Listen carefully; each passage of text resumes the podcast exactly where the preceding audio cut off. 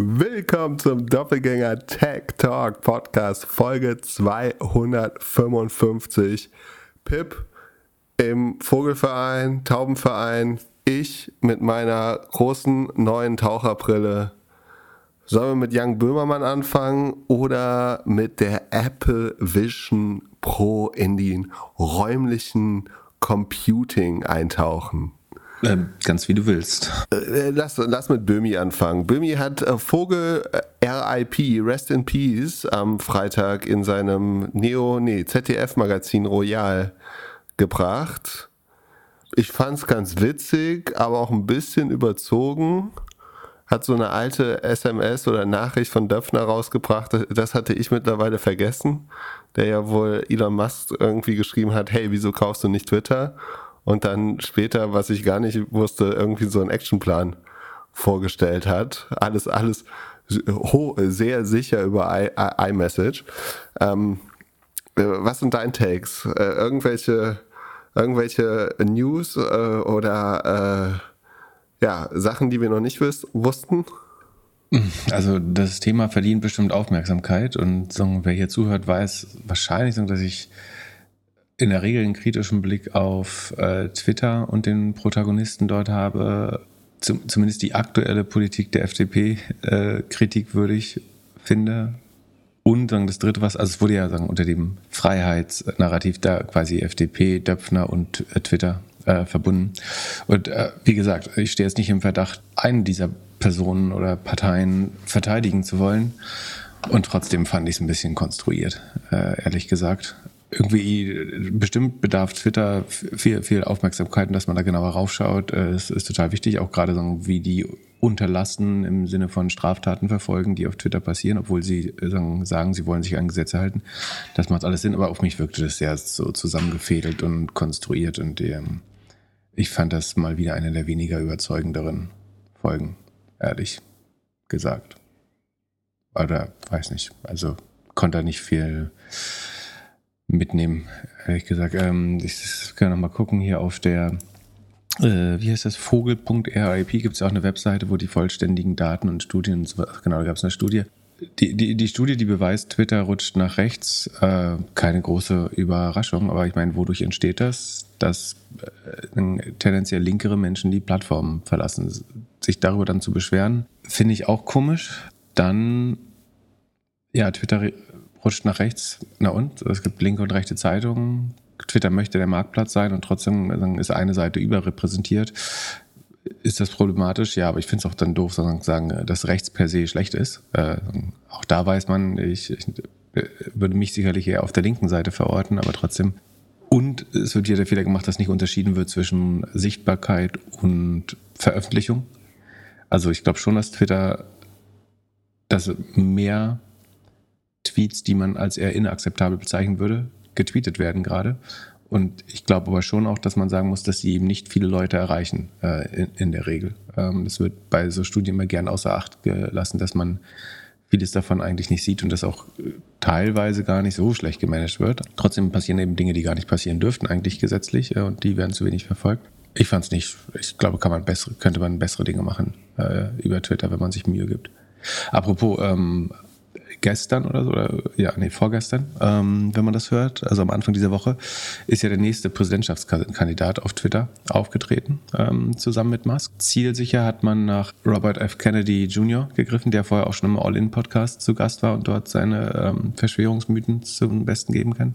Der, der ist Demokrat, wer, wer, wer, nach deutschem äh, Verständnis aber sagen in der AfD zu Hause, würde ich sagen. Also hetzt, oder was heißt hetzt? Also sieht Pharmalobby äh, sehr kritisch, will, hält die Unterstützung der Ukraine bei der Verteidigung gegen den Angriffskrieg aus Russland für Kriegstreiberei äh, der, der, USA ist äh, nicht nur impfkritisch, sondern ähm, erklärter Impfgegner und zwar nicht nur was Corona angeht, sondern weit darüber hinaus. Ähm, also auch sonstige Impfen sieht als problematisch. Die gestiegene Waffen Gewalt in den USA, also ähm, Mass-Shootings, ähm, ähm, Amokläufe, ähm, sieht er nicht etwa als äh, Resultat der sagen, lockeren Waffengesetze und der starken Waffenlobby in den USA, sondern schuld ist auch da die Pharmalobby. Das hängt, äh, er, er baut dann eine Konnektion zur äh, Einführung von Prozac, also einem äh, Neurostimulanz für, für ausschlaggebend, versucht auch die, die, die Waffengewalt den Pharmakonzernen anzulasten. Also aber mit Computerspielen hat es nichts zu tun. Ja, ist also sehr, sehr krude Thesen. Ich glaube nicht, dass Elon Musk die, äh, es wird ihm ja vorgeworfen, er wählt mit Absicht Kandidaten aus, die ihm nahestehen. Das glaube ich nicht. Ich glaube eher, dass das die einzigen sind, die bereit sind, das auf Twitter zu machen äh, mit ihm. Das heißt, ich glaube, da verkehrt man die Realität, wenn man sagt, er, er sucht sich da die craziesten Typen raus. Es ist einfach nur, dass die die einzigen sind, die da hingehen werden. Und ich glaube, er versucht halt zu erzwingen, dass das so erfolgreich wird, dass andere denen folgen werden. Das wäre für Twitter natürlich großartig, wenn jeder Präsidentschaftskandidat dort sprechen müsste, mehr oder weniger. Ähm, ich habe auch nicht das Gefühl, dass es ihm gelingt, den Druck zu erzeugen, nachdem er dieses DeSantis-Desaster veranstaltet hat. Und auch das jetzt zwar ein bisschen besser geklappt hat, aber glaube ich nicht die mediale Aufmerksamkeit äh, gebracht hat, die man sich vielleicht gewünscht hat. De DeSantis wird ja irgendwie finanziell oder irgendwie von David Sachs unterstützt. Wird der also auch von David Sachs unterstützt? Ähm, das, das weiß ich nicht, ähm, aber die, in dem All-In-Podcast hat sich ja relativ klar herausgestellt, dass David Saxon ein großer äh, Anhänger ist von ihm. Und es kann eventuell auch Sinn machen, sozusagen ihn aufzustocken, damit äh, Biden wegfliegt, wobei das dann eventuell schwerer machen könnte für die ähm, republikanischen Kandidaten. Äh, das, das weiß ich nicht. Ähm, was ich gut fand, ist, dass in einer der letzten äh, Episoden sich äh, David Friedberg, sozusagen die Stimme der Vernunft in dem Podcast, zumindest mittelbar nochmal entschuldigt hat dafür, dass er nicht stärkere Nachfragen gestellt hat gegen die wissenschaftsfeindlichen Aussagen von, von Bob Kennedy Jr. Das hatte ich vermisst in der Originalfolge, aber es hat er nochmal richtig gestellt, dass ähm, er mehr, mehr aus Respekt äh, dort nicht eingeschritten ist der, der Bob Kennedy war ja auf Twitter und Meta, also selbst auf Facebook gesperrt oder seine, die Gruppen, denen, die er unterstützt, die impfkritischen und so weiter, sind überwiegend auf Plattformen gesperrt, weil sie nachweislich Missinformationen verbreiten. Ja, aber gut, Twitter ist der Town Square und da nach US-Recht ist auch das von der Meinungsfreiheit äh, Lügen und Missinformationen geschützt. Äh, von, so, sofern das keine, keine, größeren Katastrophen auslöst, kann man schon äh, auch ertragen, aber ich glaube, es macht das, das Medium Twitter jetzt nicht seriöser, äh, da diese äh, Lunatics auszustellen. Also äh, nochmal zurück zu Twitter. Für mich dann als äh, linksversiffter, äh, linksgrün versiffter Podcast-Host sollte ich eigentlich wieder twittern, damit, damit ich das äh, links-rechts-Gleichgewicht ein bisschen besser halte, oder wie? Ja, das ist eben die schwere Frage, ob man sagt, Twitter ist so medienkritisch, dass man eigentlich gar nicht mehr damit interagieren sollte, weil sie sagen, die sogenannten Mainstream-Medien oder einfach letztlich alle Medien, die ihnen nicht passen äh, oder die Mehrheit der Medien versuchen zu diskreditieren, ähm, weil sie sich selber nicht an Gesetze halten, sollte man deswegen nicht die Plattform boykottieren. Dann könnte man hoffen, dass das einfach mehr und mehr verfällt, wie, wie andere Plattformen. Man kann aber auch natürlich der Auffassung sein, dass Twitter schon noch die größte Meinungsplattform der Welt ist und das, wo sich immer noch viele ähm, Menschen und Journalisten informieren. Und äh, dann wäre es wichtig, dass dort möglichst viele verschiedene Meinungen äh, stattfinden. Ich glaube schon, dass man relativ klar diesen Rechtsruck, äh, nicht nur Rechtsruck, sondern auch ein, ein sich zunehmend verschlechterndes Klima äh, spürt. Auch, auch in Kommentaren einfach. Aber ich glaube, damit kann man schon auch umgehen. Aber es ist eine, eine, schwere Frage, sagen, ob man eher dazu beitragen sollte, dass Twitter sich überholt selber oder ob man das als die Plattform, die es ist, wahrnimmt und dann dort versucht, auch einen Platz einzunehmen und seine eigenen Werte und Überzeugungen zu verteidigen. Ich nutze es ja echt überhaupt nicht mehr. Also maximal für so einen Groupchat, den wir da noch haben, der eigentlich mittlerweile mal langsam auf unser Discord übergehen sollte. Und das zweite ist halt ab und zu mal ein bisschen Search zu machen. Ne? Also jetzt zum Beispiel für Apple ist natürlich super, dass man da einmal kurz irgendwie gucken kann. Aber du bist natürlich in der privilegierten Lage, dass du dich aus unserer Doppelgänger-Community mit Informationen versorgen kannst. Aber was, was würde denn jemand anderes machen, um aktuelle Informationen aus sagen, den ihn, ihn oder sie interessierenden äh, Themenbereichen zu sammeln. Es gibt in die Doppelgänger-Community kann jeder gehen, aber äh, klar, das ist natürlich schon ein Punkt. Und auf, auf Facebook äh, ist wahrscheinlich auch irrelevant, keine Ahnung. Da, da bin ich schon lange nicht ich mehr. Ich habe neulich, äh, neulich, geträumt, ich, bin wieder, ich wäre wieder auf Facebook. äh, poste aus Versehen was und ganz viele Leute antworten. Äh, dann habe ich gemerkt, dass ich aus Versehen mich wieder auf Facebook angemeldet. War ein Albtraum. mir, mir hat vor kurzem jemand erklärt, dass er geträumt hat, dass bei der Arbeit sein Bildschirm ausgetauscht worden ist in so einem ganz kleinen Bildschirm, wo er nichts mehr drauf sehen konnte. Und dann hätte er sich überall beschwert, aber keiner, keiner hätte ihm geholfen und er, er hätte so Mini-Display. Egal. Äh, ja, was man schon für komische Träume hat. Äh, wo, wo, wo waren wir? Äh, es gibt, es muss, aber äh, es entsteht ja auch nur was Neues, wenn die Leute anfangen, irgendwo anders wirklich Content zu posten. Mhm. Das Problem ist ja, aktuell gibt es ja fünf Alternativen, aber die meisten gehen immer noch zu Twitter, weil es da am meisten Candy gibt, irgendwie am meisten Interaktion. Und ja, und die, die neuen Alternativen müssten alle viel mehr an Cross-Posting arbeiten. Ja. Das ist, glaube ich, der Weg, um zumindest Empty Room zu lösen und Content draufzubekommen, ist, ich will eben nicht meinen Content auf, auf Blue Sky, Mastodon, Post News und Twitter folgen, und mir ist schon klar, dass sowas mit IFT geht und es Plugin gibt für sowas, aber das löst das Problem für die Masse der, der Menschen nicht. Ähm, ich, ich, glaube, es müsste noch einfacher und niedrigschwelliger sein, ein, ein Cross-Posting-Plugin zu bauen, wo ich eben entweder ja, Hootsuite und äh, TweetDeck oder so nutze und ist das automatisch cross-gepostet. Wenn es eine wirklich einfache Lösung gibt äh, und erklärt mir nicht, wie ich äh, mit zwei Tagen Arbeit eine IFT-Routine aufsetzen kann für jedes Netzwerk, aber wenn es eine wirklich einfache Lösung gibt, würde mich das interessieren. Ähm, aber ich habe noch keine gefunden, äh, bisher tatsächlich. Mal gucken, vielleicht kriegst du Instagram hin. Wann warst du das letzte Mal auf Blue Sky? Äh, ich gehe mal, mal gucken, ob ich neue ähm, äh, Invites habe, die ich weitergeben kann. Aber ich glaube, wenn man nicht mehr postet, kriegt man auch keine mehr. Es ist mein Gefühl. Äh, vielleicht liegt es daran. Aber eigentlich bin ich mal ab und an noch da. Das ist schon einer der schlecht gelaufensten Lounges oder Beta-Lounges, die man so vor, sich vorstellen kann. Also es gibt irgendwie eine gewisse FOMO, aber dann doch nicht. Also es ist ja schon ein riesengroßes Empty Room Problem was man hätte lösen können. Ja, ich, ich glaube, äh, es wäre schlau, einfach das dafür zu sorgen, dass Feeds automatisch übernommen werden von anderen Netzwerken äh, als äh, Anfang. Na gut, wer das Problem auch nicht lösen wird, ist äh, deine Lieblingsfirma Apple. Ähm, die hat am Montagabend auf der WWDC, das ist die Worldwide Developer Konferenz, wo Apple typischerweise ihre neuen Produkte vorstellt, ein Potpourri an äh, Innovationen äh, zum, zum Besten gegeben.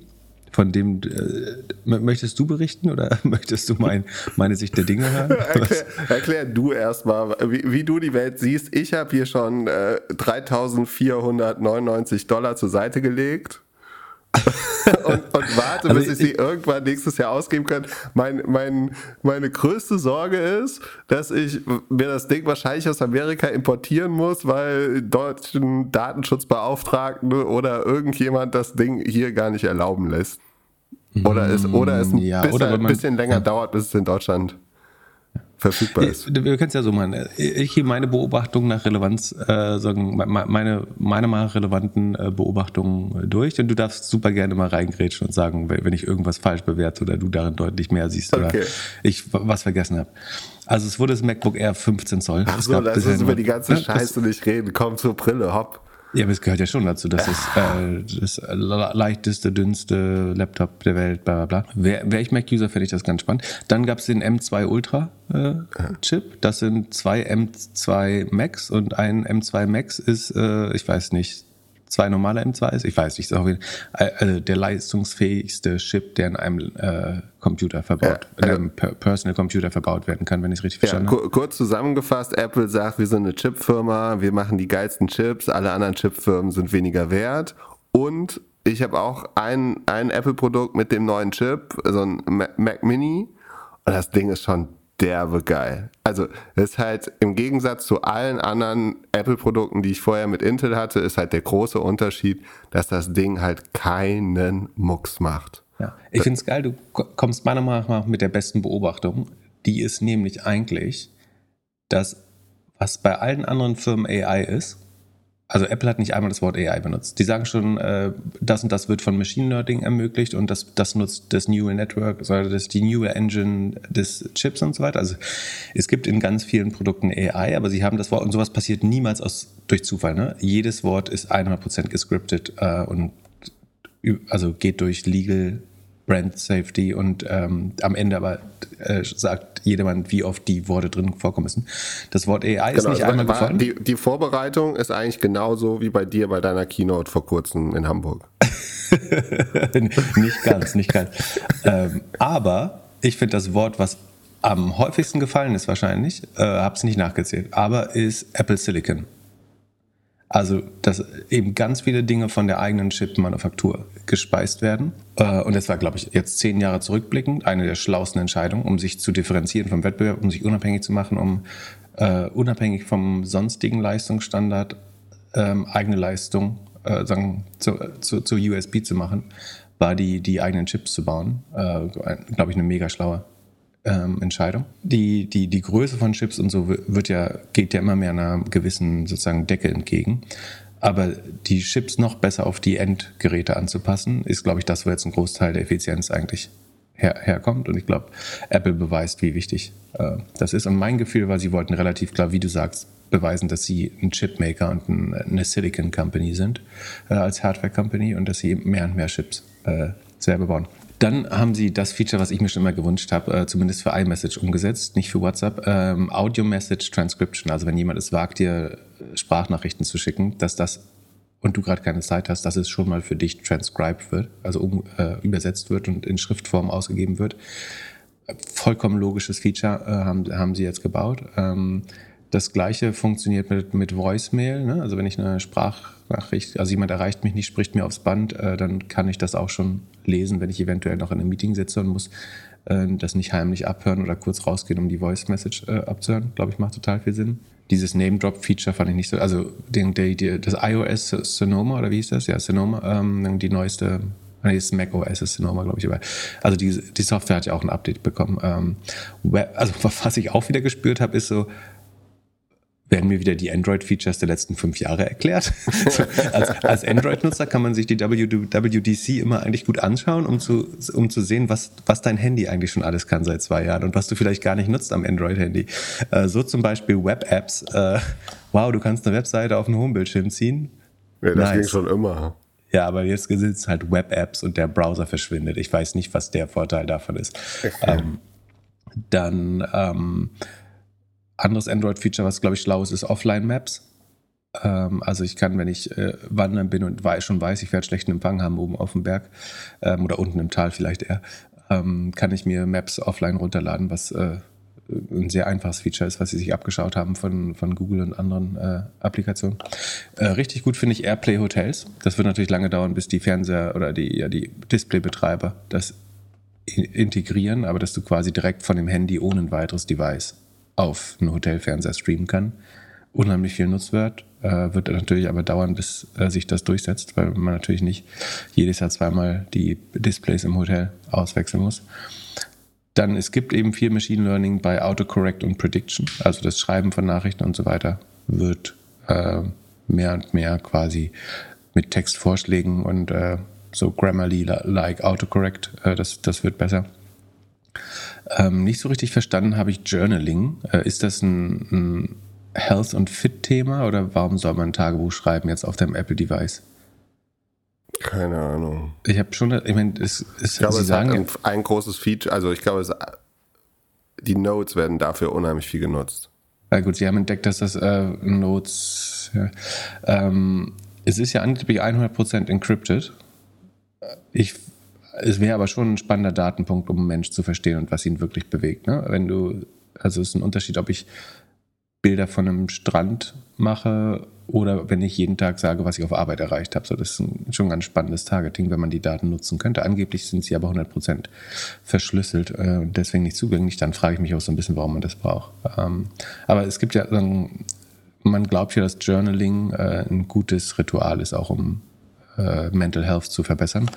Von daher vielleicht ist es auch so zu sehen, dass man einen weiteren Grund schafft, warum man das Handy zehn Stunden am Tag in der Hand hält äh, und dabei irgendwas Gutes macht. Ja, und es, es, äh, ich glaube, es spielt auch so ein bisschen in dieses Privacy-Thema rein. Ne? Also, das ist ja auch nochmal so privat, dass du das in deinen sichersten Ort eingibst. Ah, es fühlt sich nicht an wie in der Cloud, genau. dass du sagst, ich nehme das aus der Cloud raus, weil Notizen wären ja irgendwie in der Cloud im weitesten Sinne. und ich gebe dir ein, ein Vault, ein, ein, Tresor in deinem Handy, wo du wirklich intime Gedanken reinschreiben kannst. Okay, wo Till Lindemann seine Gedichte verfassen kann. Ja, ähm, das klingt sinnvoll. Kurze Werbeunterbrechung. Unseren heutigen Sponsor Notion nutze ich jeden Tag für meine Podcast-Notizen. Angefangen habe ich mit einem Dokument pro Folge. Heute habe ich für jedes Thema bzw. jede Firma ein Dokument, welches ich immer wieder erweitere. Somit habe ich über die Jahre eine Datenbank mit allen Doppelgänger-Themen aufgebaut. Und jetzt mit der Notion KI kann ich mich noch besser vorbereiten, weil ich die Notion AI einfach Fragen zu meiner persönlichen Doppelgänger-Datenbank stellen kann. Notion ist ein Ort, an dem jedes Team schreiben, planen, organisieren und die Freude am Spielen wiederentdecken kann. Notion vereint deine Notizen und Dokumente an einem einzigen Ort, der einfach und schön gestaltet ist und in dem KI direkt integriert ist, ohne separates KI-Tool oder zusätzliche Browser-Tabs. Probiere Notion kostenlos aus, gehe einfach auf notion.com/dg für Doppelgänger, alles kleingeschrieben, notion.com/dg und beginne deine Ideen in die Taten umzusetzen. Und durch die Verwendung unseres Links unterstützt du zusätzlich unsere Show. notion.com/dg. Viel Spaß mit der weiteren Folge. Werbung Ende. Was ist mein absolutes Lowlight gewesen, deiner Meinung nach? Es fängt mit S an. Nee. Mit S? Ja. Standby? Hast du das gesehen? Ach so, wo du das, wo, wo du das Telefon so als Alarmuhr da irgendwie ja. hinstellen kannst. Ja. Und wahrscheinlich kostet dieses Dock, kostet wahrscheinlich, ich würde schätzen, zehnmal so viel wie ein normaler Wecker. Also Apple hat den Wecker neu erfunden, indem man äh, irgendwie einen komischen Ständer gebaut hat, äh, wo man sein iPhone im Querformat rankleben kann. Hm. Ähm, und dann zeigt es, so wie jedes normale Android-Handy, äh, hat es ein, ein also äh, Ink-Bildschirm sozusagen oder einen sehr energieeffizienten Bildschirm, der die Uhrzeit anzeigt, äh, was wie gesagt die meisten Android-Handys standardmäßig eigentlich machen. Äh, jetzt kann auch Apple das und es gibt eine schöne rote so old-fashioned Uhr natürlich, die dann äh, nachts kommt. Stark, wenn, ja, wenn jetzt rauskommt. Underwhelming, ehrlich gesagt. Wenn, wenn, jetzt rauskommt, dass da so 100 Entwickler für drei Jahre dran gearbeitet haben. Ja. Und ich würde es ja normalerweise nicht erwähnen, wenn es underwhelming wäre, aber das hat ja in der Präsentation relativ viel Zeit bekommen, als wenn das wirklich ein großer Durchbruch wäre. Dein Handy kannst du jetzt im Querformat neben das Bett legen und es wird ein Wecker draus. Ähm, genau, dann äh, in Presenting Overlay, äh, das, was wir mal in einer der ganz frühen Folge, ich glaube Around Co hieß das, oder? Wie hieß die Firma? Mhm. Also dass du jetzt eine Präsentation halten kannst, dein Gesicht wird äh, aus dem Hintergrund rausgeschnitten und du kommst in so einen virtuellen Präsentationsraum. Ähm, dein Gesicht ist sichtbar, während du die Präsentation machst. Und es funktioniert mit allen Apps, nicht nur mit äh, FaceTime. Ne? Also ich kann das auch in Zoom oder in Microsoft Teams oder WebEx benutzen. Würde ich fast sagen, überfällig auch. Ähm, hat man wahrscheinlich noch ein bisschen Machine Learning Technologie braucht, um das richtig gut hinzubekommen. Dann kam eben die 3500 Euro Taucherbrille. Dollar. Äh, Dollar, Dollar, genau, äh, Taucherbrille. Die, also es gibt Rumors, ne, dass das nicht selbstverständlich war, dass die rauskamen. Es gab interne Leute, die meinen, das ist nicht gut genug für ein Apple-Produkt. Wir sollten das äh, noch nicht rausbringen. Ich glaube, dass es nur in den USA kommt, ist ein Zeichen, dass man, dass es eher so eine Beta-Version ist, würde ich sagen. Und ähm, Jonas Rest vom Manager Magazin hat meiner nach vollkommen richtig äh, beobachtet, dass sie diese Brille mit Absicht nicht einem Apple-Mitarbeiter aufgesetzt haben. Also die stand im Raum einfach nur auf dem Ständer und in dem Video sagen, mussten da diese Schauspieler das leider tragen. Tim Cook oder die anderen Präsentierenden haben alles getan, um nicht mit dieser Brille auf einem Bild äh, zu sein. Und ich glaube, das ist so eine Dissoziation von dem Produkt, die sagt, wenn es schief geht, dann wollen wir es auch nicht gewesen sein. Meinst du wirklich? Also ich habe mich auch, ist tatsächlich meine letzte Notiz zu der Brille war, wieso gab es keine Live-Demo?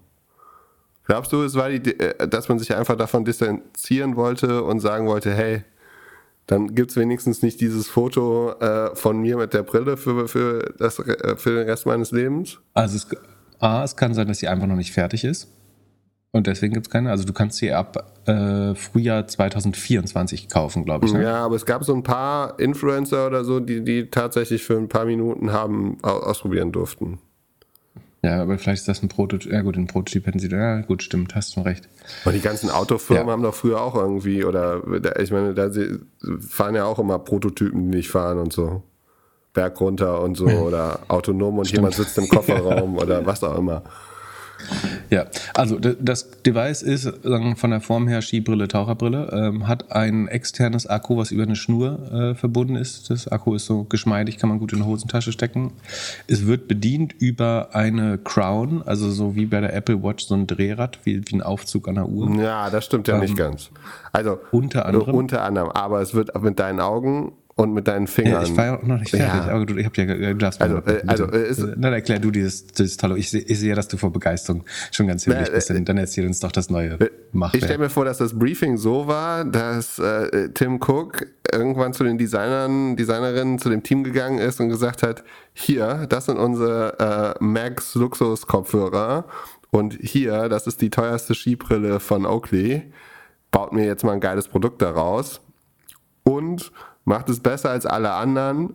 Das Gegenüber soll die Augen sehen. Und das fand ich auch mit das Spannendste an der Sache. Also wenn man das Video am Anfang sieht, denkt man tatsächlich, die Leute haben alle eine Skibrille an und gucken durch. Aber die gucken in zwei Bildschirme und dann ist dahinter nochmal ein Bildschirm, der dann die Augen wieder zeigt. Und was schon beeindruckend sein muss, glaub, ist die. Musst du nochmal erklären, wie das genau. Also, wenn ich reingucke, schaue ich in zwei so eigentlich Daumennagelgroße oder je nachdem, wie groß euer Daumen ist. Also, ich würde so sagen, in, ein Inch mal ein Inch große, also zwei, zweieinhalb mal zweieinhalb Zentimeter große Mini-Bildschirme, wie in den meisten VR-Brillen. Ne? Genau. Wenn, wenn du nicht direkt aufs Handy schaust. Und es, außen befinden sich aber Kameras und innen offenbar, die dafür sorgen, dass ich sowohl von drinnen, obwohl ich durch einen äh, undurchlässiges Display schaue, kann, kann, ich nach vorne gucken in meinen Raum, weil dort sich Kameras befinden. Das wird nach innen sagen, ähm, virtualisiert, äh, was mich umgibt. Und gleichzeitig ist es so, dass wenn jemand auf mich zukommt, würden, wird mein Gesicht nach außen transportiert äh, an ein außenliegendes Display. Also ich glaube, der Sinn war sicherlich, damit es nicht so weird wirkt. Ob das jetzt gelungen ist, äh, da bin ich mir noch nicht so sicher. Ja, es ist schon. Also stell dir mal vor, du hast ein Büro und in dem Büro sitzen fünf Leute mit diesen Dingern und du siehst halt, bei vier sind voll konzentriert und ich bin derjenige, der durchguckt und alles beobachtet. Also du weißt halt schon, wann du Leute ansprechen kannst, wann nicht. Und du hast, also ich habe ja die, diese Metabrille mal ausprobiert und es ist schon mega weird, dass du das Ding aufziehst und dann nichts mehr siehst. Und was halt bei Apple wohl auch besser ist als bei den anderen, aktuellen Herstellern ist, dass dieses da durchgucken besser funktioniert. Das scheint wohl viel reeller zu sein, als man so denkt. Bessere Auflösung? Ja, bessere Auflösung, genau. Und du hast halt, wenn du das Ding anhast, hast du wohl 4K Bildschirme vor deinen Augen und kannst damit halt gut arbeiten, Filme gucken, was auch immer machen. Wurde ja immer gesagt, dass das so der. Wie, kannst, wie kann ich arbeiten ohne Tastatur? Äh, du kannst A mit einer Tastatur arbeiten und B hast du eine äh, imaginäre Tastatur. Eine imaginäre, ich muss die mir vorstellen. Ja, die wird wahrscheinlich, die, also du guckst halt auf eine imaginäre Tastatur, geil. Was, oder, oder heißt es, oder das kann ja, also kann ich so tippen mit den ja, Fingern tippst, das funktioniert? Genau. Ah, weird. Uh, oder, da, ich meine, stell dir dein, dein, jetzt so, wie du aufnimmst, ne? So, das Mikrofon ist noch Aber relativ wo, groß und der Bildschirm ist noch. eigentlich eine Tastatur. Navigiert man das nicht mit der Maus? Ja, auch. Du navigierst alles mit deinen Augen und machst immer so. Und da, das sind die Klicks. Also ähm, Glückler macht gerade äh, ins, ins Zoom-Meeting den sogenannten Zangriff, der unheimlich wichtig war für die Entwicklung der menschlichen Rasse übrigens. Weißt du das? Nee.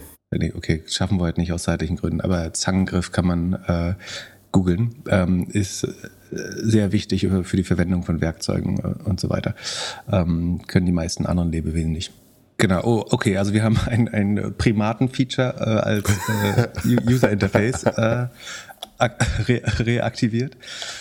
Ich sehe noch nicht, wo das ein geiles Produkt ist und trotzdem finde ich richtig, dass man es macht. Aus, aus zwei Gründen. A, es können jetzt Leute anfangen, Apps zu entwickeln und sagen, Sinn da reinzustecken. Wenn du überlegst, war das erste iPhone, hey, das war ein CD-Player, mit einem Internet Communicator, mit einem Telefon. So. Fanden schon alle geil, aber. Wo konnte man die CD in das iPhone reintun? was was habe ich denn gesagt? Habe ich nicht iPod gesagt? Nee, du hast CD-Player gesagt. Wirklich? ja. Also ich wollte iPod sagen. äh, lustig. Okay, also es war ein iPod mit einem Telefon, mit einem Browser. So. Und noch niemand hat verstanden, glaube ich, was man alles heute damit machen kann. Das heißt, es werden am Ende natürlich die Apps und Anwendungen sein, die das wertvoll machen. Und ich glaube, den Prozess möglichst früh zu starten, äh, macht Sinn oder erscheint sinnvoll. Und das andere, was man schon oder was du auch schon sagen, angedeutet hat, ist, ähm, mal wieder erstickt äh, Tim Cook Mark Zuckerberg im Bett, weil es already better ist als die, die neueste äh, Meta Quest. Ich glaube, sie haben Meta um eine Liga geschlagen, mal wieder. Meta ist, glaube ich, deutlich günstiger vom Preispunkt, oder? Ja, aber who cares? Also, ja. das ist halt. Genau, es ist eh kein Produkt für Leute, die preissensibel sind. Und ich glaube, es macht, ich glaube, Facebook kann morgen ihre VR-Sparte eigentlich zumachen. So. Also, ich glaube, wenn du VR-Fan bist, wirst du dich definitiv für das Apple-Produkt entscheiden. Dafür sind sie äh, im ersten Versuch schon deutlich besser als Facebook, die viel länger dran. Wobei Apple äh, arbeitet ja angeblich über sieben Jahre auch schon daran ähm, und haben einfach sehr lange gearbeitet, bis es wirklich gut ist. Ähm, wie gesagt, es gibt Leute, die meinen, es ist nicht lang genug, aber ich glaube, es war wahrscheinlich schlau, damit rauszukommen, einfach um, um Facebook äh, einen dicken Brocken in den Weg zu legen. Ja, also ich glaube, ich werde mir das Ding auf jeden Fall holen. Ich weiß aber noch nicht, in welcher Generation. Also, wenn ich jetzt überlege, die, die App, also das iPhone, das erste iPhone habe ich mir über Umwege Du hast ja gesagt, das ist Content, Content, für den Podcast. Du musst dir das holen. Ja, okay. Und wag es nicht auch auf die Firmenrechnung zu setzen. das zahlst du schön selber oder kannst du deinem komischen Podcast-Vermarkter da in Rechnung stellen. ist es jetzt Content oder ist es jetzt kein Content? Nein, okay, dein Fahrrad haben wir auch nicht bezahlt, ne? Das musst du auch selbst. Egal. Das war auch günstiger als deine Brille. ja, nee, also das iPhone habe ich mir äh, relativ schnell geholt äh, über eBay damals, weil jemand iPhone geschrieben hat, war es günstiger. Das iPad habe ich mir tatsächlich aus Amerika besorgen lassen. Da, die Watch war mir egal, ist mir immer noch egal. Apropos Watch, wenn ich dich kurz unterbrechen darf, äh, da gab es ja auch ein ganz neues, äh, großartiges Feature, nämlich für Eltern, die zu blöd sind, ihren Kindern zu sagen, geh mal draußen spielen, sagt die App jetzt, du hast nicht genug Sonnenlicht bekommen heute. Also Sonnenlicht ist äh, wichtig für die Entwicklung vielerlei Organe offensichtlich, für Mental Health äh, und Hormonhaushalt und was weiß ich alles. Ähm, und das ist jetzt das neueste Health-Feature von der Apple Watch. Moment, ist das ähm, für Kinder oder ist das für Leute, die mit der Brille die ganze Zeit zu Hause abhängen? Ich glaube, es ist beides. äh, aber also Sie sagen ja, dass es, äh, es geht um Myopia. Was ist das? Kurzsichtigkeit? Sekunde, ich muss, äh, es geht ja um, konkret sagen Sie, ist mit einer Augenkrankheit verbunden. Ähm, Sekunde. Es ist Kurzsichtigkeit, genau. Ähm, das, unter anderem das an zu wenig, naja, zu, ich glaube, Kurzsichtigkeit liegt weniger an zu wenig Sonnenlicht als mehr an äh, zu viel Displays. Klar, man kann, also was richtig ist, dass äh, draußen in der Natur sein schult natürlich das weite Sehen, weil du, du fokussierst Dinge, die weit weg sind von dir und dann der Augenmuskel bewegt sich stark zwischen, zwischen nah und fern, weil du sowohl Dinge in der Ferne als auch äh, irgendwie die Schaufel im, im, äh, im Sandkasten fokussieren musst. Und wenn man natürlich immer nur auf einen Screen, der 14 Zentimeter weg ist, starrt, dann werden diese Augenmuskeln nicht trainiert. Ich vermute, das ist der Hintergrund. Ich habe es ehrlich gesagt nicht 100% äh, verstanden. Aber ja, dass das inzwischen ein Uhrenfeature ist, dass dir sagt, äh, leg mal das Handy weg und geh mal, fokussier mal was, was weiter weg ist, das kann man draußen ganz gut machen. Gut, sagt der Typ, der einen Ring hat, äh, der ihm sagt, dass er schlecht schläft und er seitdem schlecht schläft. Ja, ich habe das nicht aus überzeugt. Habe ich irgendwann gesagt, dass das ein geiler Ring ja, ist? Aber du hast ihn immer noch als genauso wie Twitter. Ich sage jedem Leute, Leute fragen mich immer, hey, würdest du das empfehlen? Und ich sage immer, nee. aber wieso so, legst du das Scheißding nicht weg? Äh, Weil äh, ich dann eine Störempfindung habe, dass der Ring nicht mehr da ist. ähm, Gut, aber also zurück ähm, zur Vision Pro. Also, es wurde immer gesagt, dass äh, Meta das macht, weil sie irgendwie ein neues Device und so braucht und das wird der iPhone-Killer oder was auch immer. Ich glaube nicht, dass der iPhone-Killer wird. Ich glaube, dass es das iPad, Computer, Bildschirm, Fernsehkiller wird. Weil hier, ich habe mich ja schon vorher geoutet als Mr. Wash in einer der älteren Folgen. Ähm, das funktioniert oft so, dass das iPad irgendwo steht, ich was schaue und dabei Wäsche zusammenlege. Eigentlich auch. Kannst du Wäsche zusammenlegen? Du, ich, wie gesagt, Krass. Mr. Wash. Das ist das mein, meine Achillesferse definitiv. Also, wenn ich, also ich glaube, wenn du was einfach neben dir fallen lassen würdest, fällt das systematischer zusammen, als wenn ich es versuche, geordnet zusammenzulegen. wir, wir, wir könnten zusammen gut überleben. Du würdest kochen, ich mach, ich mach die Wäsche. Also ich kann Taschentücher äh, bügeln und zusammenlegen. Das quadratisch, das kriege ich hin. Oder so Einstecktücher. Aber ähm, und Socken. Aber alles, alles oberhalb von Socken schaffe ich nicht ordentlich zusammenzulegen. Gut. Also ich bin in der Lage, äh, auf dem iPad was zu schauen und Sachen zusammenzulegen. Das würde ich halt in Zukunft mit der Brille machen. können, wir, können wir davon ein Video machen? Und dann wie ein Typ mit einer Brille, Taucherbrille auf dem Kopf, einem Akku in der, in der Hosentasche, ähm, Wäsche zusammenlegt. Ja. Und dabei in komischen Momenten anfängt zu lachen, weil er gerade was, was Lustiges sieht. Jan, ruf einen Freund an äh, oder äh, Jan, du äh, bist ja zu zweit gerade, du kannst, halt, kannst dich ja filmen lassen und da jetzt ein gutes TikTok-Video draus machen. Ähm, äh, so, ne, und dann äh, Nummer zwei habe ich mir gedacht, der zweite größte Case ist Film im Bett gucken. Okay, aber nochmal ganz kurz es gibt überhaupt, also warum musst du den iPad-Case ersetzen? Weil, weil, weil das du, funktioniert ja gut, wie es ist. Na, wieso das da? Es funktioniert überhaupt nicht gut, wie es ist. Also, du hast das Bügelbrett da, du legst das Zeug zusammen, du guckst auf die, äh, guckst auf, auf das iPad, hast die AirPods in den Ohren, damit du den Sound immer hörst. Aber dann, wenn du zum Schrank gehen musst und die Hemden oder, oder so, oder die gebügelten Socken in deinem Fall, dann irgendwo reinlegen musst, dann, äh, dann guckst du ja nicht mehr auf den Bildschirm. Und so kannst du jetzt immer auf den den Bildschirm gucken, den Film verfolgen oder die Serie oder dein YouTube-Tutorial, wie man eine Espresso-Maschine vernünftig bedient. Ähm, und das halt da, äh, dabei machen. Die große Gefahr bei der Sache ist, dass nicht nur, nicht nur das iPad disrupted wird, sondern auch unser Medium, der Podcast. Also dieses Medium des, äh, ich habe AirPods im Ohr und kann den ganzen Haushalt werfen, den kann man halt jetzt äh, visuell begleiten. Das heißt, wir brauchen, brauchen Audio äh, einen Videopodcast mit so Slides wir kommen so, wahrscheinlich, wir die, die Brillenträger. Genau, wir müssen, wahrscheinlich kann die Brille dann auf einmal der Weg zum, zum, zum, zum, zum äh, Videopodcast sein. Und der, der, der andere Use Case, den ich gedacht habe, war, der ist mir äh, gestern abends eingefallen, als ich ja, den müssen wir rausschneiden. Das äh, klingt nicht FSK 18. Im, im, im, im Halbschlaf das Telefon noch in der Hand hatte, um mir diese derbe lange Keynote anzuschauen und mir dann irgendwann, kennst du das, wenn du, wenn, wenn, wenn du schon so müde bist, dass dir fast das Telefon aus der Hand ins Gesicht fällt? Äh, ich gucke im Bett wirklich keine äh, Filme. Gut, oder was die, auf jeden Fall im Bett mit der Brille und dann guckst du da, guckst du da so schön hoch und schaust was und dann irgendwann äh, gibt ja auch bei Podcasts immer das Problem, dass du den Podcast noch hörst, obwohl du schon längst schläfst. Und die, die Serie geht halt das, dann aus. Wo ein Großteil unserer Listening Time herkommt. Ja, immer, immer schön Post-Roll buchen. Und, und dann, äh, ja, und dann geht, der, geht die Serie einfach aus, wenn deine Augen zu sind. Und dann kannst du beim nächsten Mal weitergucken. Oh, das ist schlau. Das finde ich gut. Ja, und dann habe ich mir für dich noch ein Aber paar Sachen ich, angeguckt. Ich glaube nicht, glaub nicht, dass es gut ist, mit dem Ding auf den Kopf im Bett zu gehen. Wieso denn nicht? Also, dass die Augen, äh, dass dein, dein Einschlafen gemessen werden kann, ist natürlich ganz smart. Aber noch, also bevor du schlafen gehst, nochmal richtig geil in blaues Licht zu gucken, ist äh, so viel Verständnis habe ich von Medizin, dass das nicht die Vorstellung von gesundem Schlaf ist. Da gibt es irgendeine App für, dass das wird dann so ein bisschen abgedunkelt. So, Se so Sepia oder Rot. Du sollst auf deine rote äh, Standby-Uhr schauen. hat der, hat der Apple-Typ gesagt. Nicht, nicht in das Ding.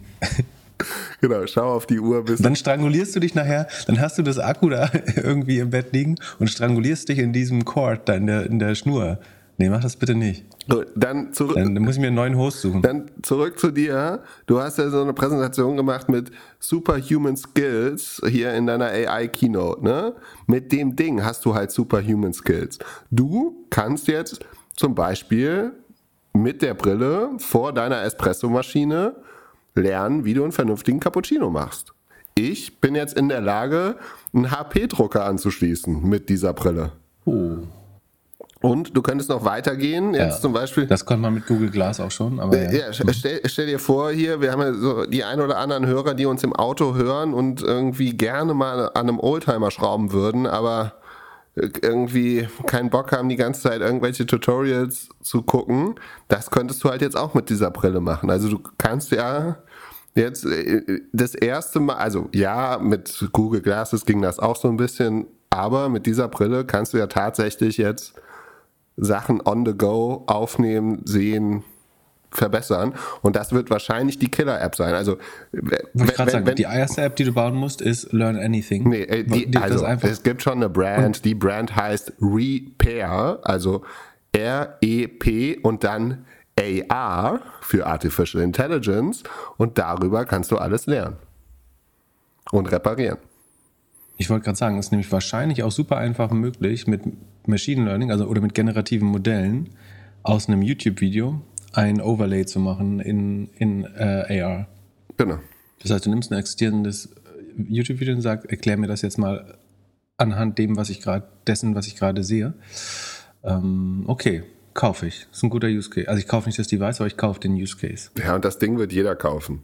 Ich, also, und wird dann, können wir das Installateurproblem? Also kann ich endlich die Solar, nee, Solaranlage ist ein bisschen gefährlich. Aber ich könnte hier den Wasserschlauch einmal im Kühlschrank endlich mal anschließen, genau. vielleicht. Das kriege ich schon auch hin. Aber also es, äh, jetzt denken alle, ich bin zu blöd, einen Wasserschlauch anzuschließen. Es ist hier nicht so einfach, muss man sagen. Erfordert ein paar mehr Handgriffe noch. Äh, aber okay. Und ich könnte, ich könnte endlich äh, Dinger, du musst die beiden Sachen verbinden ich kann damit Hemden falten. ja, es gibt so ein paar Sachen, da, da äh, gehe ich von aus, die sind so einfach, da brauchst du die AI wirklich nicht für, aber äh, AR. Aber Episodentitel ist heute Hemden falten mit AI. AI, AI, augment, augment, AI, AI augmentiertes Hemdenfalten. Ja, ich freue mich schon auf die ganzen YouTube-Links, die du jetzt bekommst mit äh, so verhaltet man Hemden am besten. Ja, ich, ich ja. kenne diesen, diesen, diesen Trick mit dem Trapez und so. Bitte nicht sticken. Ja. Nicht so, dass ich das nicht probiert hätte. Das Ding wird auf äh, jeden ich, Fall. Ich glaube, groß wichtig im Leben ist, sich seiner Stärken und Schwächen bewusst zu sein und dann solche Sachen auszusourcen. Ja, das Ding wird auf jeden Fall der Hingucker für die nächsten zwölf Monate. Also wir werden wahrscheinlich Ende des Jahres die ersten. Na, na, das ist Bullshit. Bullshit. das glaube ich überhaupt Du wirst nicht. Ende des Jahres die ersten Sportler sehen, die mit den Dingern aus den Bussen rauslaufen und, und alles. Das wird, das wird in, in, auf den Modemessen wird das hoch und runter. Es wird einfach, jeder wird das Ding tragen. Und ja, kannst du dich noch erinnern, als. Ich habe schon richtig Bock auf die Leute, die damit im Zug telefonieren, ey. richtig Bock. Fliegen versuche ich ja eh zu vermeiden, aber äh, ich, ich sehe schon, dass du da sitzt und die Typen einfach nur um, zu, um das Ding zu flexen, ja. äh, ein FaceTime-Meeting mit 80 Leuten haben und ihre gesamte Mannschaft belüften oder so ähm, mit dem Ding äh, auf der Kusche äh, im, im, ICE. Genau, vor zehn Jahren ähm, musste und, und danach sich schön, schön Porno reinziehen und keiner darf mehr mitgucken wie früher. vor zehn Jahren hat, äh, hat jeder hier CEO schön mit der Apple Watch gezeigt, dass er Digitalisierung verstanden hat und jetzt, jetzt hast du so eine Brille. En ich kaufe mir, ich werde mir ex, ich werde mein, mein Ersatz-iPhone wieder aktivieren, um, um Leuten richtigen Dreck rein zu airdroppen. Auf jeden Fall. schön, schön Bestiality-Porn kriegen die, kriegen die alle von mir geairdroppt. Ah nee, im Moment darf man, äh, das ist, es wurde gerade in den USA übrigens entschieden, dass in Kanada, Kanada ist noch liberaler, glaube ich, äh, dass das größtenteils legal ist. Nee, also ich werde natürlich nur legale Inhalte droppen, äh, ein bisschen vorsichtig sein. Ähm, aber es gibt ja auch legale Sachen, die ekelhaft sind irgendwie. Die, jetzt, ach nee, den darf ich nicht mehr mobben. Ähm, naja, wir kennen alle irgendwelche Inhalte. Gut, also ich bin Fan, ich freue mich drauf. Ich will das Ding auf jeden Fall ausprobieren. Ja, für, für dich und für den Content würde ich mir die erste Generation kaufen. Von deinem Geld? Ja. Ähm, und, und ich glaube schon, also ich kann mir echt vorstellen, dass es im Office unheimlich cool ist. Also ich stelle mir jetzt meinen Schreibtisch vor, ohne diese dummen Bildschirme, die brauche ich nicht mehr. Zieh das Ding auf, nee, arbeite. Ja, ich glaube, die Auflösung wird nicht gut genug sein. 4K? Ehrlich gesagt. Boah, der neue, dieser, äh, der, der neue richtige äh, hier Turbo äh, Mac kann sechs 4K-Bildschirme gleichzeitig ansteuern. Wahnsinn. Also ich, ich schaffe auf dem Laptop nicht annähernd die gleiche Produktivität wie an einem richtigen Screen. Ich glaube, dass du damit auch nicht. Also wenn du, ah, na gut, ich meine, deine Produktivität hängt davon ab, so ein, in Telefonnummernregistern durchzuscrollen. Genau. Äh, bei, bei, mir ist es halt eine Excel-Tabelle und ich glaube, dass das da drin nicht besser geht, ehrlich gesagt, mit der virtuellen Tastatur. Ähm, ja. Dann kommt man ständig auf F1, dann geht die Excel-Hilfe auf und so. Nee, nee, nee. ähm, dann kommt Clippy. Ja. ja, ähm, also da, ich würde noch widersprechen, dass das, das der, der Hot Shit wird. Äh, Apple selber rechnet, oder ich glaube, Apple rechnet mit einer hohen sechsstelligen Anzahl an Verkäufen, Analysten eher mit einer niedrigen sechsstelligen Anzahl. Ähm, das heißt, die allermeisten Leute werden das nicht haben. Ja, ich glaube, die knacken eine Mio von den Dingern im ersten Jahr. Äh, schöne Wette. Ja. bin, sage ich safe dagegen. Top. Dann äh, lass mal zu deinen Excel-Sheets gehen und ein paar Earnings machen. Ja, äh, ich bin ein bisschen unter Zeitdruck, weil ich gleich noch äh, den, äh, was ich und wenn ihr das hört, ist das Mittwoch. Das heißt, ihr habt schon gehört, dass ich bei Defner und Chapitz äh, zu Gast war, um ein, äh, dem Herrn Defner einen, wie immer einen wunderschönen Urlaub nicht nur zu wünschen, sondern auch zu ermöglichen.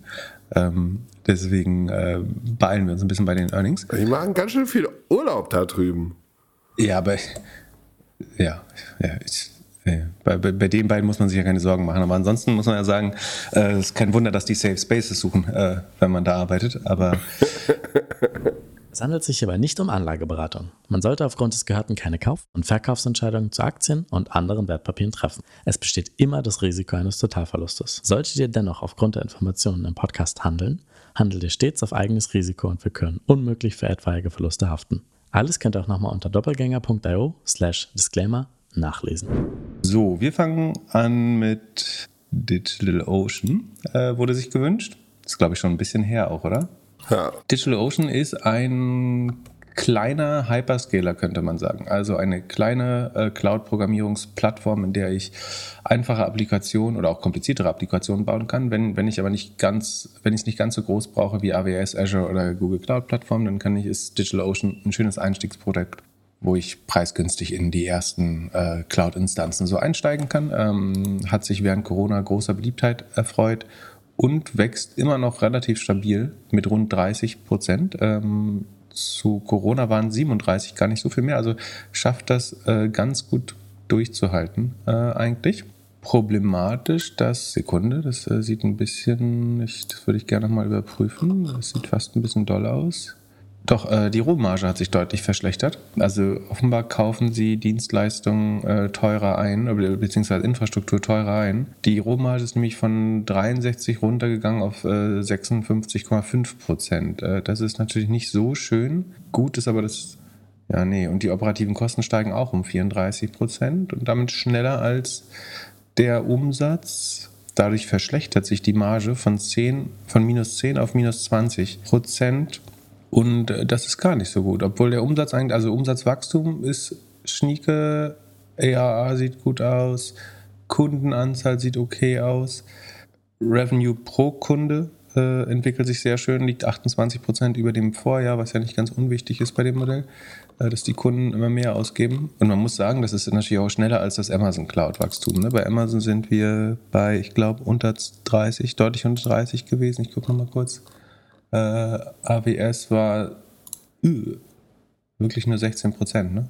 Wahnsinn. Ähm, 16.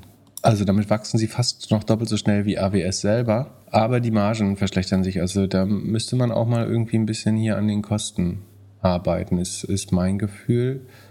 Äh, es ist vor allen Dingen General Admin, was steigt. Beim Marketing sparen sie schon, bei RD sparen sie schon, äh, sieht man sehr gut. Aber die Gemeinkosten liegen noch deutlich Ach so, es sind, äh, jetzt äh, sind Restrukturierungsaufwendungen auch drin von 20 Millionen. Würde man die abziehen, hat sich die Marge sogar ein bisschen verbessert. Also in dem Fall würde dann im nächsten Quartal das schon wieder deutlich besser aussehen. Dann kann man von den Kosten, ach so, und in den Cost of Revenues ist vielleicht dann auch schon Restrukturierung äh, teilweise mit drin. Dann sollte es sich wieder verbessern. Ähm, dann ist nicht ganz so schlimm, wie ich gerade gesagt habe. Ähm, könnte spannend werden im nächsten Quartal. Äh, gut auf jeden Fall, dass sie relativ dynamisch weiter wachsen. Ähm, wie gesagt, und an den Kosten arbeiten sie eben schon, deswegen die Restrukturierungsausgaben. Äh, ähm, das sind Abfindungen, äh, einfach formuliert. Und dann soll die Kostenbasis schon nächstes Quartal deutlich besser aussehen. Ähm, dann könnte es wieder in die richtige Richtung gehen, äh, eigentlich. So, dann wurde sich gewünscht äh, Hims and Hers. Äh, das ist ähm, stark boulevardesk verkürzt, könnte man sagen, ein Viagra-Subscription-Modell. Ähm, also es ist Telemedizin, ich kann eine Ferndiagnose stellen lassen und eine Fernverschreibung bekommen. Zum Beispiel, wenn ich sage, ich habe erektile Dysfunktion, Haarausfall oder irgendeine komische Flechte oder irgendwas, was, äh, womit man nicht unbedingt äh, zum, zum Arzt gehen möchte vielleicht. Ähm, so eine schambehaftete äh, Zustände, würde ich da mal sagen boomt nach wie vor wie Hulle. Äh, plus 88 Prozent Umsatzwachstum gegenüber dem Vorjahr. Das ist ein bisschen langsamer als im Vorquartal, aber äh, natürlich wahnsinnig gut, 88 Prozent. Die Kosten des Umsatzes äh, steigen nur um 40 Prozent. Damit verbessert sich die Rohmarge von 74 auf 80, über 80 Prozent. Also wir reden hier inzwischen von Softwaremargen. Das war noch vorher schon welche, aber jetzt sind wir bei über 80 Prozent Marge das erste Mal. Ähm, gesagt, Pharmaprodukte haben logischerweise eine hohe Marge. Also es ist nicht Viagra, sondern ein Aliut, was sie verkaufen. Äh, also gleicher Wirkstoff, Sildenafil, aber ihre eigene Herstellung, weil es nicht mehr patentgeschützt ist. Ähm, damit kann man es sehr günstig produzieren lassen, irgendwo in Indien oder China und dann noch relativ günstig verkaufen und trotzdem eine super Marge dabei haben. Die Kosten wachsen immerhin auch mit 80 Prozent, aber durch den Operating Leverage äh, und das sagen, schnellere Umsatzwachstum und vor allen Dingen durch den Ausbau der Rohmarge verbessert sich die operative Marge von minus 65 Prozent im Vorjahr. Ähm, das war aber trotzdem okay, weil sie halt so schnell gewachsen sind, die minus 65 Prozent, auf jetzt nur noch minus 33 Prozent. Und der, der Path to Profitability ist hier damit natürlich sehr gut sichtbar. Sie haben 30, äh, 32 Prozentpunkte Marge gut gemacht im Vergleich zum Vorjahr sie wachsen weiterhin sehr schnell, damit ist sehr gut absehbar, wie das ähm, weitergehen wird. Man muss sagen, die Marketingkosten steigen ein bisschen schneller als der Umsatz mit 102 Prozent. Da ist es aber, glaube ich, so, dass wenn man hier so eine Art Magic Number einführen würde, was man ja eigentlich könnte, weil es ein Subscription-Modell ist, dann würde man rausfinden, ähm, dass das trotzdem effizienter Marketingausgaben ist, weil sich die Kundenkohorten eben so gut ähm, entwickeln langfristig dass es vermutlich nicht zu monieren ist, dass die Marketingausgaben ein bisschen schneller steigen als der Umsatz. Genau genommen betragen sie ungefähr die Hälfte des Umsatzes, die Marketingquote. Aber sagen, so gut wie der Markt das Marketing aufnimmt und überträgt auf das Geschäftsmodell, ist, ist es ein ganz guter Transmissionsmechanismus. Und wie gesagt, die Marge verbessert sich. Äh, operativer Cashflow ist das erste Mal positiv, äh, plus 10 Millionen bei 190 Millionen Umsatz. Ähm, das heißt, der Unterschied ist hier wieder Share-Based Compensation in Höhe von in Höhe von ungefähr 15, 14 Millionen, ähm, die das Ergebnis noch leicht ins Negative nach Gap ziehen. Aber ähm, wir werden Ende dieses Jahres höchstwahrscheinlich ein positives Gap-Ergebnis sehen. Ja, äh, spannendes Produkt. Ich sehe immer noch die Gefahr des Disruptierens durch einen noch günstigeren Anbieter. Aber die Kombination aus äh, diskreten Verschreiben ähm, und dann regelmäßig versenden scheint sehr gut. Ähm, zu, zu funktionieren äh, in dem Fall. Äh, genau, und wie gesagt, der Average Order Value, also der durchschnittliche Warenkorb, entwickelt sich auch sehr positiv. Äh, das heißt, Kunden kaufen ent entweder werden die Produkte teurer, sie kaufen mehr Produkte oder andere Produkte hinzu oder ähm, wollen ähm, öfter sexuell aktiv sein und bestellen irgendwie eine, das Erweiterungspack äh, blaue Pillen. I don't know, was die Logik ist. Aber ja, sehr solide Zahlen. Ähm, Wachstum geht leicht zurück, aber wie gesagt, äh, mit 88 ist hier bestimmt jeder äh, zufrieden. Langfristig gesehen ist es immer noch eine Beschleunigung des Wachstums, äh, die man sieht. Und die Margenentwicklung äh, ist sehr verheißungsvoll. Äh, das, äh, die einzige Frage ist, wann zieht das nicht noch mehr Konkurrenz an? Es gibt ja diese Cost Plus Pharmacy von Mark Cuban. Da haben wir schon mehrmals erwähnt, dass das ein Modell wäre, das das nochmal zehnmal günstiger anbietet, ähm, ohne die Subscription erstmal. Aber wenn, wenn du jetzt 90% Rohmarge hast, irgendwann, das zieht natürlich Konkurrenz an auch. Ähm, aber sie haben dann eine gute Marke aufgebaut, sind wahrscheinlich der Zielgruppe einigermaßen gut bekannt. Das ist bestimmt auch der, der Grund, wie sie es in den Tenix DNA-Fonds geschafft haben. Nein, wegen der guten Zahlen, äh, natürlich. Und ähm, damit wollen wir auch schon schließen. Ja. Komm, ein kleines Späßchen darf schon sein. Äh, alles, alles gut. Ich verstehe halt immer noch nicht, warum Amazon denen nicht endlich mal zeigt, dass sie mehr von dem Zeug verkaufen können. Ja, vielleicht wollen Leute, dass äh, ihre äh, Amazon sexuelle Gesundheit, dass die Amazon History clean bleibt oder was? Ja, ja Bullshit. Genau. Ja, aber ja, dass ich mal so ein Abi zum, zum, zum Ausflippen gebracht habe, habe ich erzählt schon mal im Podcast, ne? Als ich bei Alexa gesagt habe, bitte kaufe Sextoys. Das fand er gar nicht witzig.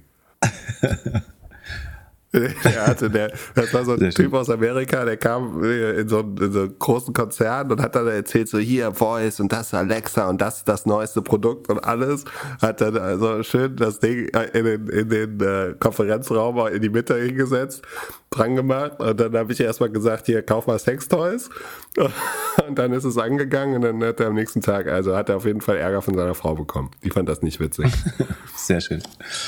Ähm, gut, dass wir das noch gehört haben. So, dann wurde sich äh, Viva, Viva Systems gewünscht. VEV ist auch in unserem Sheet drin. Bisschen komplizierter. Viva macht, äh, man sagt immer das Salesforce für den Pharma- und Medizinsektor. Äh, so ein bisschen. Also es ist ein hochspezialisierter Softwareanbieter, äh, durchaus relevanten Umsatz setzen, so ein bisschen über 2 Milliarden im Jahr machen sie Umsatz, sind glaube ich, äh, Sekunde, was sind sie wert? Äh, 60? Nee, 30? Ich wusste es mal. Ähm, 30, genau. Ähm, also mit 15 mal, ein bisschen weniger als 15 mal Umsatz bewertet. Die sind ähm, nur noch 3% gegenüber, also wachsen sonst um die 20%, ein bisschen fallend äh, und haben dieses Jahr nur, äh, dieses Quartal im Q1 nur 3% geschafft. Ähm, gleichzeitig hat sich die Rohmarge verschlechtert um 4%, ähm, was äh, am niedrigen Umsatzwachstum bei ä- ähnlichem Kostenwachstum äh, liegt und die operativen Ausgaben wachsen auch um 25 Prozent. Ähm, dadurch schmilzt die Marge, Marge von 25 auf 12 Prozent zusammen. Könnte man jetzt denken, äh, das ist natürlich nicht so gut. Ähm, aber es gibt hier einen Sondereffekt, äh, den man erklären muss, äh, was gar nicht so einfach ist. Und zwar geht es um sogenanntes TFC, äh, eine TFC-Adjustierung. Ähm, einfach formuliert, TFC heißt ähm, Termination for Convenience, ähm, also dass Kunden jederzeit ohne Grund kündigen dürfen. Ähm, und Viva Systems hat quasi die Na Natur ihrer Verträge geändert, so dass sie jetzt, ähm, wie soll man sagen, die Billings anders verbuchen. Also, ohne dieses TFC würde man einen 6-Millionen-Vertrag, der über drei Jahre geht, wie folgt verbuchen, dass man die, die Billings wären sozusagen, also was man in Rechnung stellt, ist 2 Millionen im ersten Jahr, 4 Millionen im zweiten, 6 Millionen äh, im dritten. Also nee, je- jedes Jahr 2 Millionen äh, ist das Richtige. Das Revenue würde man aber von Anfang an gleichmäßig über die Zeit verteilen. Ich habe in das Sheet mal eine Erklärung gemacht, da sieht man, sieht man das Bild, da erklärt man das ganz gut. Und mit TFC, also man jederzeit kündigen kann, entspricht Billings gleich dem Subscription Revenue. Ähm, und deswegen ist das Revenue mit TFC, TFC eigentlich dann niedriger, obwohl am Ende nach drei Jahren das Ergebnis das gleiche ist. Ähm, im, zu, zu, Im Zustand, dass der Kunde aber erhalten bleibt. So, und dadurch wird jetzt einmalig quasi das Revenue, gibt es einen Sonderimpact von 50 Millionen und 51 Millionen. Und würde man das jetzt drauflegen auf das Revenue, dann sehen diese Zahlen alle deutlich besser aus, sowohl die Rohmarge als auch ähm, die operative Marge. Und deswegen ist jetzt ein bisschen schwer, die zu beurteilen. Also vermutlich äh, alles gut. Ich glaube, sehr ungünstig, das machen zu müssen überhaupt, aber ich weiß nicht, wahrscheinlich hat Ihr Auditor dazu geraten, das richtig zu machen. Ansonsten, ich äh, die wurden prinzipiell gut aufgenommen. Ne? Also der Markt, obwohl jetzt pro forma, hätte man jetzt nur auf die Zahlen geschaut, äh, sieht man, Wachstum geht auf 3% runter, Rohmarge verschlechtert sich und ähm, operative Marge halbiert sich. Da würde man sich fragen, oder wäre man sicher, dass jetzt die Aktie einen starken Hit nimmt, aber sie geht stattdessen 12% hoch. Äh, Und deswegen auch eben wichtig, dass man sich entweder in Earning, Earnings Calls oder die Präsentation oder die ähm, Pressemitteilung des Unternehmens anschaut oder eine gute Sekundärquelle durchliest. Ähm, ansonsten hätte man das hier nicht richtig beurteilen können. Ich lasse den Chart äh, mal im, im Google Sheet mit drin, damit man sich ein Bild machen kann, was da passiert ist. Also es sieht jetzt einmalig relativ schlecht aus und es sollte sich über die nächsten drei Jahre oder mehr, über die nächsten Quartale ähm, wieder deutlich verbessern, wenn dieser Effekt einmal verdaut ist. Ähm, Genau, so haben wir noch was. Ähm, achso, ja, MongoDB hat reported ähm, und GitLab machen wir noch. Die haben, glaube ich, gestern, also Montag reported. Äh, wir nehmen das logischerweise Dienstag auf. Fangen wir mit MongoDB an. Ist ein ähm, Anbieter, ein Datenbankanbieter. Ähm, die Wachstum verlangsamt sich äh, auf 29 Prozent, waren sofort 35, 47. Also es äh, hatte mal so eine Hochzeit an, vor ungefähr einem Jahr. Da waren sie auf fast 60 Prozent Wachstum hoch. Jetzt sind sie noch bei der Hälfte. Ähm, Im Vergleich zum Vorquartal sind es sogar nur noch 2 Prozent Wachstum. Ähm, die Rohmarge verbessert sich aber leicht um 1 Prozentpunkt äh, von 75,5 auf 76,4. Ähm, das ist gut. Die operativen Ausgaben wachsen nur mit 19 Prozent, während der Umsatz, wie gesagt, mit 29 Prozent wächst. Das heißt, die, es bleibt unterm Strich ein bisschen mehr übrig, beziehungsweise verliert man weniger. Und die ähm, operative Marge verbessert sich von minus 28 auf nur noch minus 19 Prozent. Äh, bei 30 Prozent Wachstum, das geht in die richtige Richtung. Man ist schon, man hat einen positiven Free Cashflow, zumindest im ersten Quartal. Das heißt, die Firma auch hier nur negativ, weil sie noch Mitarbeiteraktien äh, rausgibt. Man ist überhalb der Rule of 40 mit 44 ungefähr. Die Magic Number ist nicht großartig im ersten Quartal, die ähm, Sales-Effizienz, aber ähm, wurden, ich glaube, sind sogar 20 Prozent hochgegangen äh, über Nacht. Vor allen Dingen, glaube ich, wegen der Margenverbesserung. Also es geht Wachstum raus, aber sie haben gleichzeitig die Kosten sehr gut im Griff. Das sieht man daran, dass sich die Rohmarge verbessert und die operative Marge auch, beziehungsweise dass die operativen Ausgaben langsamer wachsen, als, das, als der Umsatz wächst. Ähm, und damit weitet sich oder engt sich der Verlust ein und das führt dazu, dass die Firma jetzt schon Cashflow positiv ist und äh, vielleicht in zwei Jahren dann auch nach Gap Deckungsbeiträge erwirtschaftet. Genau, das war es auch schon zu, zu MongoDB. Ähm, sieht vernünftig aus. Ähm, und wie gesagt, hat den Markt eher stark positiv überrascht. Dann gab es noch GitLab. GitLab wächst um 45 Prozent. Äh, die waren bei einem Jahr noch bei 75, also deakzeleriert sich äh, schon signifikant, muss man sagen. Die Kosten wachsen aber auch nur um 42 äh, Prozent und die Marge verbessert sich dadurch ein bisschen von, äh, oder äh, ja doch ein bisschen von minus 49 auf minus 46 Prozent. Ähm, das ist gemessen daran, na gut, obwohl doch sie wachsen mit 40 Prozent äh, gar nicht so schlecht ja, weder wahnsinnig gut noch wahnsinnig schlecht, würde ich sagen. Ähm, noch relativ unprofitabel mit den minus 46 Prozent, aber sie wachsen auch noch mit 40. Ähm, die, auch die sind 20 Prozent hochgegangen, weil man überrascht war, dass es doch äh, so gut war. Ich finde es jetzt nicht so gut, aber es ist auch nicht wirklich schlecht. In der Rule of 40 sind sie jetzt kurzzeitig erstmal nicht. Der operative Cashflow ist hier auch noch leicht negativ, aber nicht doll. Also die binnen dieses Jahres sollte die Firma aufhören, Cash zu verlieren.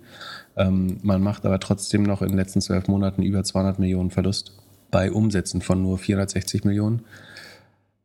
Aber das, wenn man das Wachstum über 30 Prozent halten kann, also wir sind auf 45 runter, äh, scheint weiter runter zu gehen, ja, muss man schauen. Äh, GitLab ist eine komplett Remote äh, Company. Ganz spannende, hatten wir mal erwähnt, ne, dass man das so ein Manifest gibt, was man sich durchlesen kann, wie, wie sie arbeiten. Ist eine sehr transparente Firma. Äh, wer sich für sowas interessiert, kann sich das GitLab Manifest mal raussuchen. Deren Notion-Seite oder wo die es machen, ist öffentlich.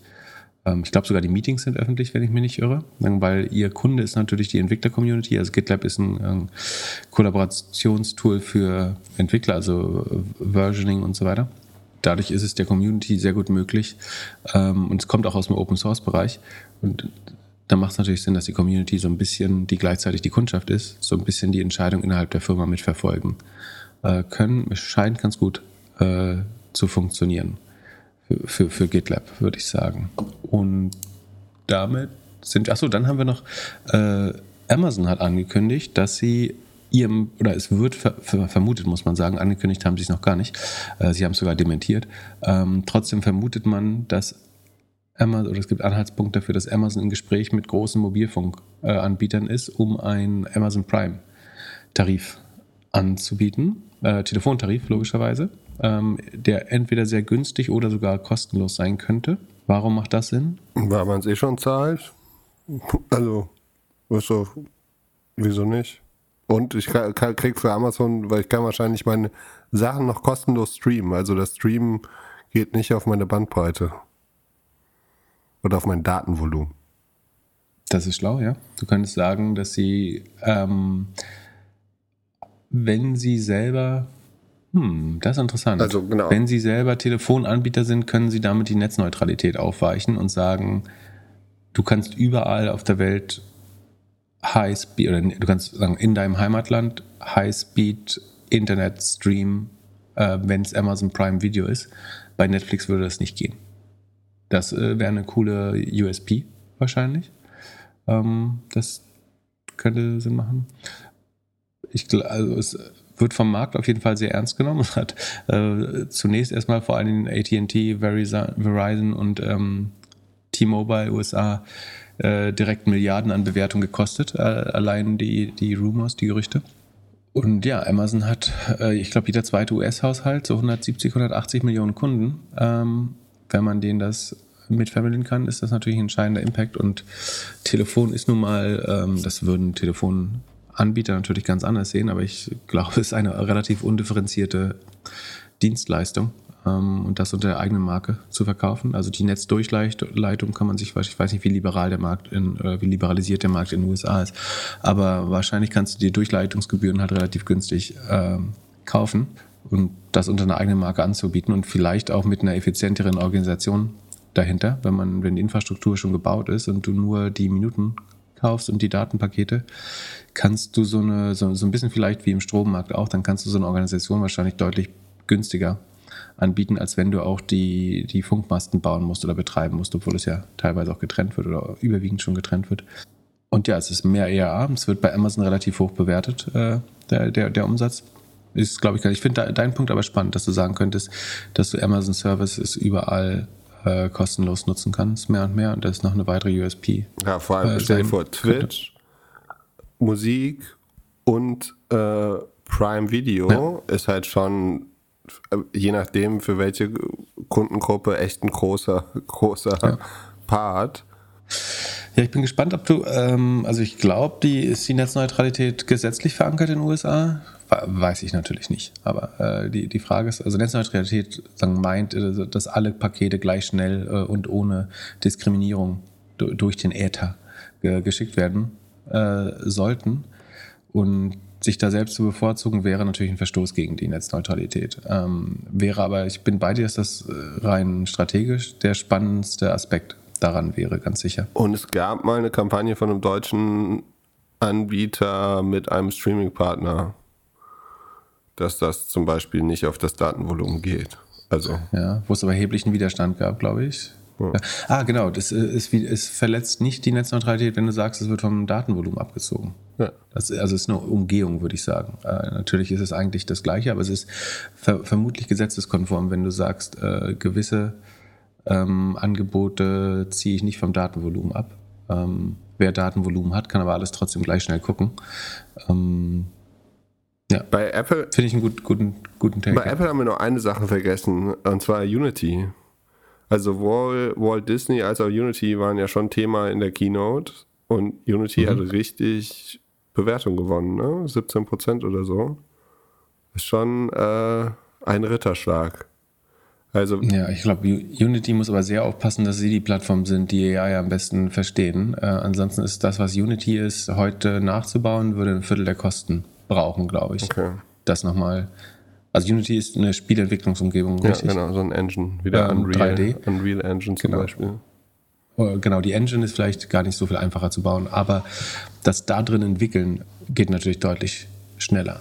Also ich glaube, wenn du einmal dich, dich grob für eine gewisse stilistische Richtung entschieden hast, ist es sehr einfach, eben da irgendwelche Elfen in die Welt zu stellen oder ähm, Autos und was weiß ich, sehr, sehr realistische 3D-Welten zu bauen, wird, glaube ich, äh, sehr, sehr, sehr viel einfacher also Unity könnte ein krasser Profitär davon sein, könnte aber auch disruptiert werden von so, äh, sagen wir mal, eine Art Fortnite oder Minecraft, das einfach deutlich besser wird und wo, wo jedermann sein eigenes Spiel bauen kann äh, oder jede Frau. Genau. Ähm, dann ist mir diese Woche noch aufgefallen, äh, unser großer chinesischer Freund TikTok macht äh, vermehrt Podcast-Werbung und rate mal, was sie da, also du siehst es ja leider schon, aber was sie dort bewerben, ist auf TikTok zu suchen. Also sie sagen relativ klar, spinnen sie das Narrativ. Ähm, du, du, willst irgendwas fixen, du willst irgendwas lernen, du suchst irgendwas, eine Empfehlung, suche auf TikTok. Also sie wollen, sie, sie haben natürlich mitbekommen, dass junge Menschen sowieso schon TikTok als eine Suchmaschine benutzen. Und unterstützen das noch stärker, um Marktanteile im Suchmarkt zu generieren und den Leuten beizubringen, äh, für zumindest gewisse Use Cases äh, TikTok als die erste Suchmaschine der Wahl ähm, einzusetzen, was bei ganz vielen Sachen Sinn macht. Ne? Bei Essensempfehlungen machen das Leute schon, bei Sachen, wie du erwähnt hast, so wie, wie, kann ich mir einen Espresso rauslassen, wie, wie falte ich ein Hemd richtig. ähm, genau davon ist TikTok eigentlich äh, ähnlich genauso gut, wenn nicht besser als YouTube äh, ganz oft. Und das versuchen sie noch stärker als Habit zu etablieren, ähm, habe ich das Gefühl. Ähm, also Google wird schon von allen Seiten bedroht und trotzdem ist es aber nicht so einfach, glaube ich, Google anzugreifen. Aber ähm, fand ich ganz spannend, dass, dass, dass, TikTok sich jetzt ganz klar entscheidet zu sagen, ähm, wie wir den Rest des Marktes erobern wollen, könnte Suche sein oder dass wir das Menschen noch mehr einbläuen mit Werbung. Und dann äh, nur, nur kurze Seitennotiz. Die SEC hat sich endlich entschieden, äh, Binance zu verfolgen und den Gründer Sisi anzuklagen in vielerlei Fälle. Es geht hauptsächlich um das Earn-Produkt, also wo ich ähm, mit dem Binance Coin Zinsen verdienen kann. Kann man, vielleicht packen wir es in die Shownotes oder so, kann man sich durchlesen, was da die verschiedenen Anschuldigungen sind. Ich finde es nicht so spannend, aber man könnte natürlich auch gefährlich werden, wenn Leute jetzt deswegen äh, Geld abziehen äh, bei Binance aus äh, vor, vorauseilendem Gehorsam, dann könnte Binance äh, eventuell auch ein Liquiditätsproblem bekommen, weil ich will niemanden dazu aufrufen, ich wer sein Geld da hat, dem ist Sicherheit offenbar sowieso schon egal. Von daher macht es gar keinen Sinn, äh, Geld abzuziehen. Äh, beziehungsweise hätte man es vorher niemals da haben dürfen. Ähm, naja, ähm, aber das nur als Seitennotiz. Und äh, damit wäre es das auch für heute. Knackige Folge. Viel News in einer Stunde 15. Danke, Jan, fürs Schneiden. Und bis zum Wochenende. Peace.